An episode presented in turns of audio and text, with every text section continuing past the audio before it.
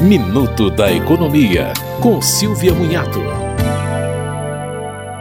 O Procon de São Paulo divulgou pesquisa sobre as taxas médias de juros aplicadas em 2022. O órgão constatou que a taxa do empréstimo pessoal teve aumento de 0,7 ponto percentual em relação a 2021, chegando a 6,96% ao mês mas no final do ano a taxa média foi bem maior, de 7,56% ao mês. No caso do cheque especial, a taxa média foi de 7,96% ao mês, uma alta de apenas 0,01 ponto percentual em relação a 2021 mas ainda uma taxa muito alta, considerando que a inflação está em torno de 6% ao ano. Quem está endividado pode buscar soluções como a portabilidade da dívida para um banco com juro menor ou a troca de dívida para empréstimos consignados, por exemplo.